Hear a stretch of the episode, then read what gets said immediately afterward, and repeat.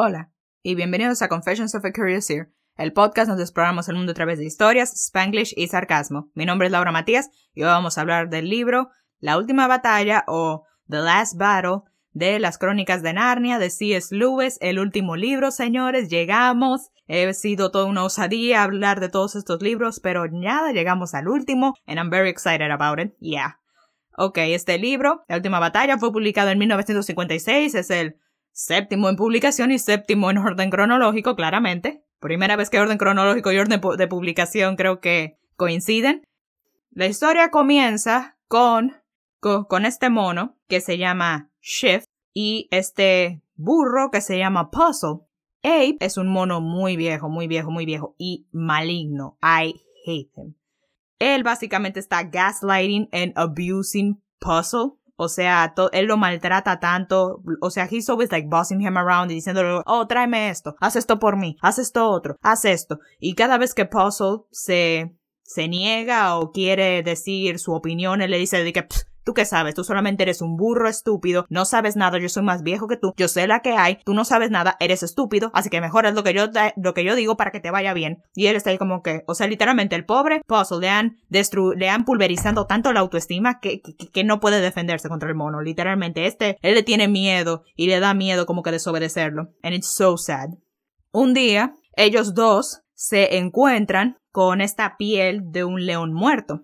Y Shift se le ocurre la brillante idea de ponerle esta piel de león a Puzzle encima, como que ponerlo para que él quede disfrazado de un león y decirle a los resto de los animales y el resto de las criaturas mágicas que de que Puzzle es Aslan, boss them around y como que, que ellos sean sus sirvientes. Y Puzzle al principio está, diciendo que no, no hagamos eso, eso no está bien. ¿Qué pasa si llega el verdadero Aslan? A él no le va a gustar esto, eso está mal. Y, eh, y Shift claramente está ahí como que no, tú qué sabes, tú no sabes nada, haz lo que yo te digo, yo soy el que manda aquí, tú eres un estúpido burro y tú no sabes nada. Y señores, this is gaslighting. Gaslighting is not a good thing, gaslighting is dangerous emotionally, psychologically, this is bad. So, si tú te, si tú en tu vida o hay alguien en tu vida que está en la posición de, de, de puzzle, que hay alguien así maltratándolo de esa manera, por favor, busca ayuda. De verdad, esto no es bueno, as we're clearly gonna see later. So, yeah, if somebody's gaslighting you, please get help. Like, if you read this and you see yourself in puzzle's position and you can relate to him very strongly,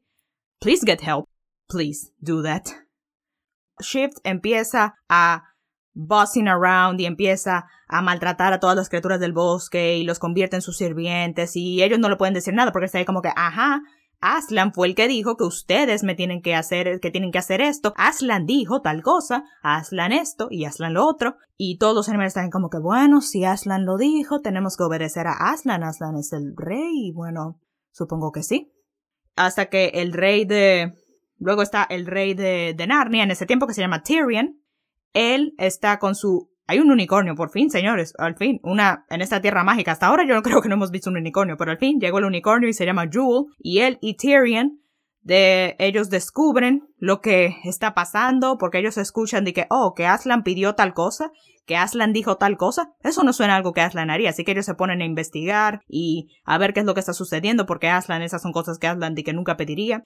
Y señores, este libro yo le doy un 4.8, tal vez 4.9, divariando ahí, porque señores, Creo que este es el único libro de Narnia que me tenía al borde de mi asiento. Yo me estaba comiendo ese libro a todo lo que da porque estaba loquísima por saber cómo termina. Quiero saber qué va a suceder porque señores, el dichoso mono es súper inteligente. Este tenía un plan maestro. Cada cosa que le tiraban los héroes, él como que lograba hacer que funcionara a su favor y era una locura, señores. Tienen que leerlo porque, oh my god, I was so angry. Like, este literalmente, el mono, creo que es el único, creo que es el villano de Narnia que detesto más y el que mi favorito, por ende, porque él, él básicamente gobierna Narnia y básicamente tiene a Narnia bajo su pie. Y no fue usando magia, no fue usando poder militar, solamente gaslighting and abuse, abusando de un pobre, de un pobre burro, logró todo esto, es una locura. Así que si vayas a leer ese libro de una vez, ahora mismo, suelte todo lo que esté haciendo, váyase para allá a leerlo ya y nos vemos cuando termine. Bye.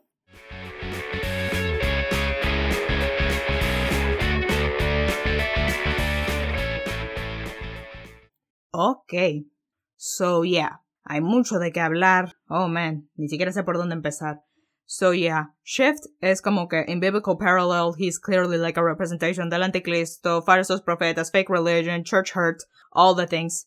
Literalmente hay tanta biblical parallel in this book. I don't even know where to begin with. Oh my gosh. Ok. Empezamos por el Ok, so Shift claramente es como que un falso profeta, porque Aslan es como que Dios en este, en este libro y está como que, tú sabes, usando el nombre de Dios, por así decirlo, para conseguir sus propios beneficios y eso es justamente lo que hace un mal profeta, un profeta falso, un líder falso, señores. Así que atentos, porque en la Biblia lo dice que estos, hay lobos que se disfrazarán de ovejas, es decir, habrá personas malas que se van a disfrazar de buenos para conseguir sus propios intereses y lo harán a nombre de Dios para que la gente no diga nada and you know va a pasarlo y luego pasa lo mismo que sucedió con los con los con los dwarfs con, con los enanos que después de que ellos vieron los enanos fueron los primeros en ver que de que Puzzle era un burro y que um, Shift los había engañado, que ese no era el verdadero Aslan, ellos dijeron de que,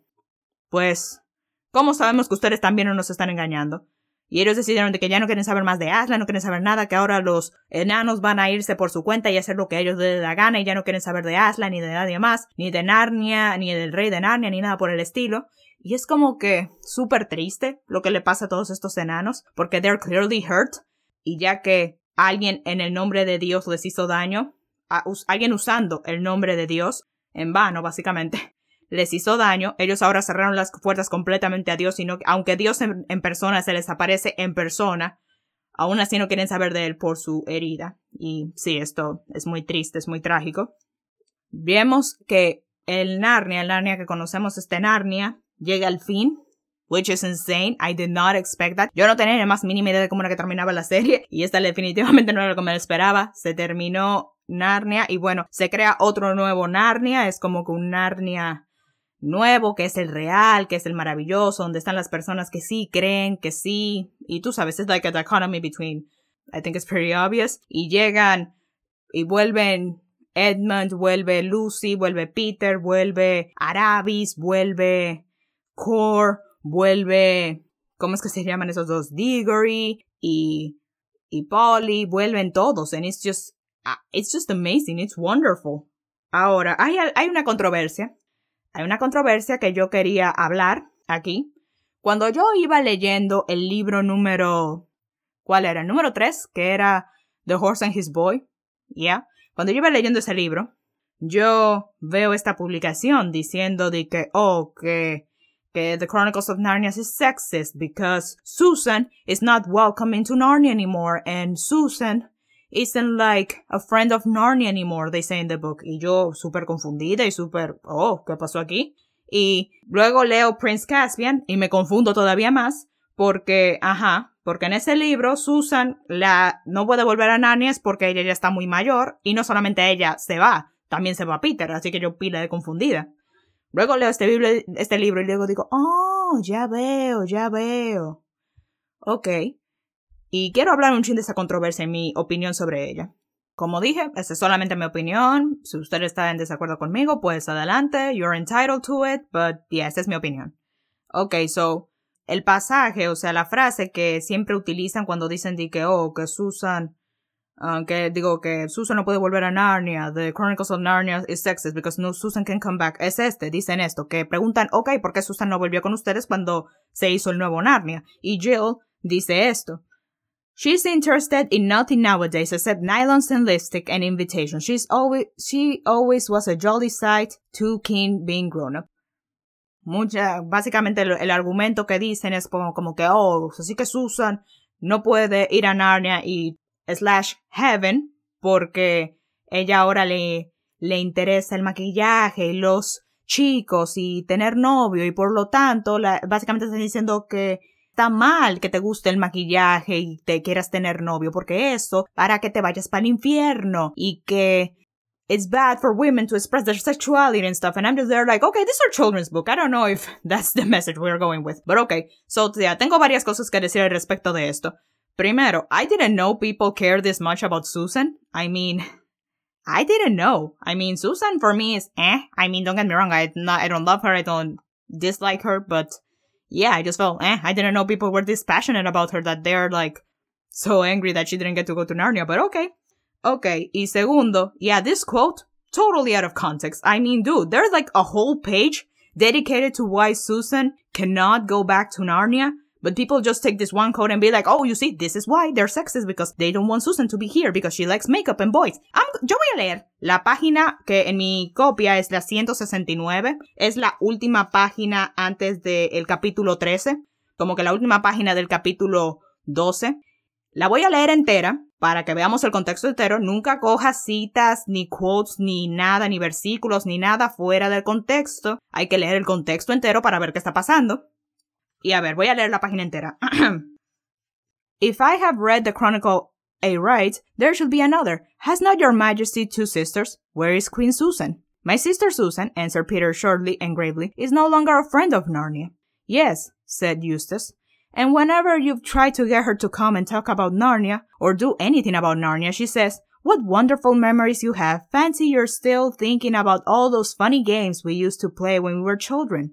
Oh, Susan, said Jill. She's interested in nothing nowadays except nylons and lipstick and invitations. She's, she always was a jolly sight too keen on being grown up. Grown up indeed, said Lady Polly. I wish she would grow up. She wasted all her school time wanting to be the age she is now, and she'll waste all the rest of her life trying to stay that age. Her whole idea is to race on to the silliest time of one's life as quick as she can, and then stop there as long as she can. Well, don't let's talk about that now, said Peter. Look, here are lovely fruit trees. Let us taste them.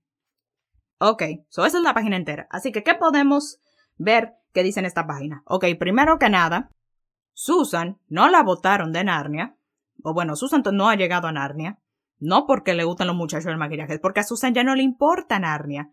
Lo acaban de decir. A ella no le importa. Cada vez que le mencionan Narnia, ella dice que eso fue un juego, que fue un juego de la imaginación, que ya están muy grandes para volver a Narnia, que ya no le interesa Narnia. Y esto no debería ser una sorpresa para ninguno de nosotros, porque pudimos ver en libros anteriores que cada vez que tenían que hacer algo por Narnia o tenían que ir a un quest o algo así, Susan siempre era incrédula, Susan siempre se quería ir a su casa, que Susan no quería como que involucrarse. Así que es que esto haya pasado no debería ser una sorpresa para ninguno de nosotros.